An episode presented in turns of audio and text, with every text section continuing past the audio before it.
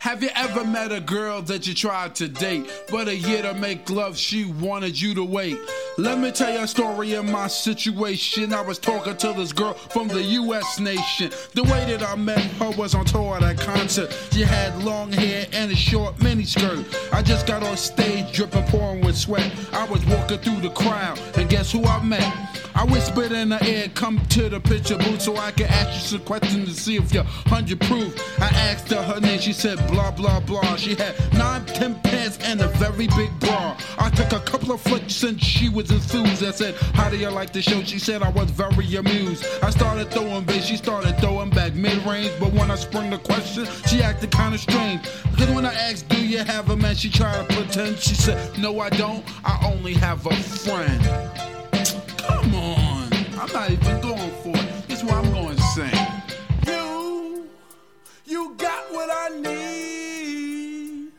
But you say he just a friend.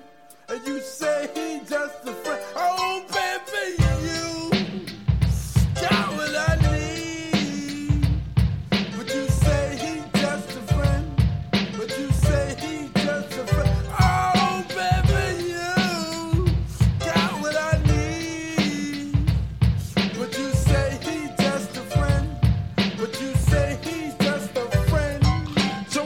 Blah's word for it. At this time, I thought just having a friend couldn't be no crime. Cause I have friends, and that's a fact, like Agnes, Agatha, Jermaine, and Jack.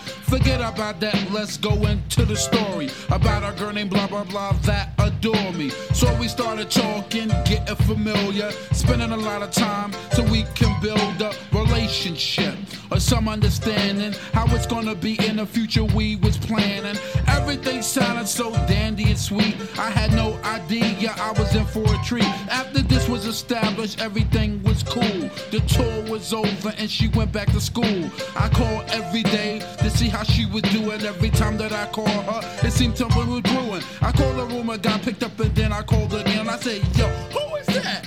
Oh, he's just a friend.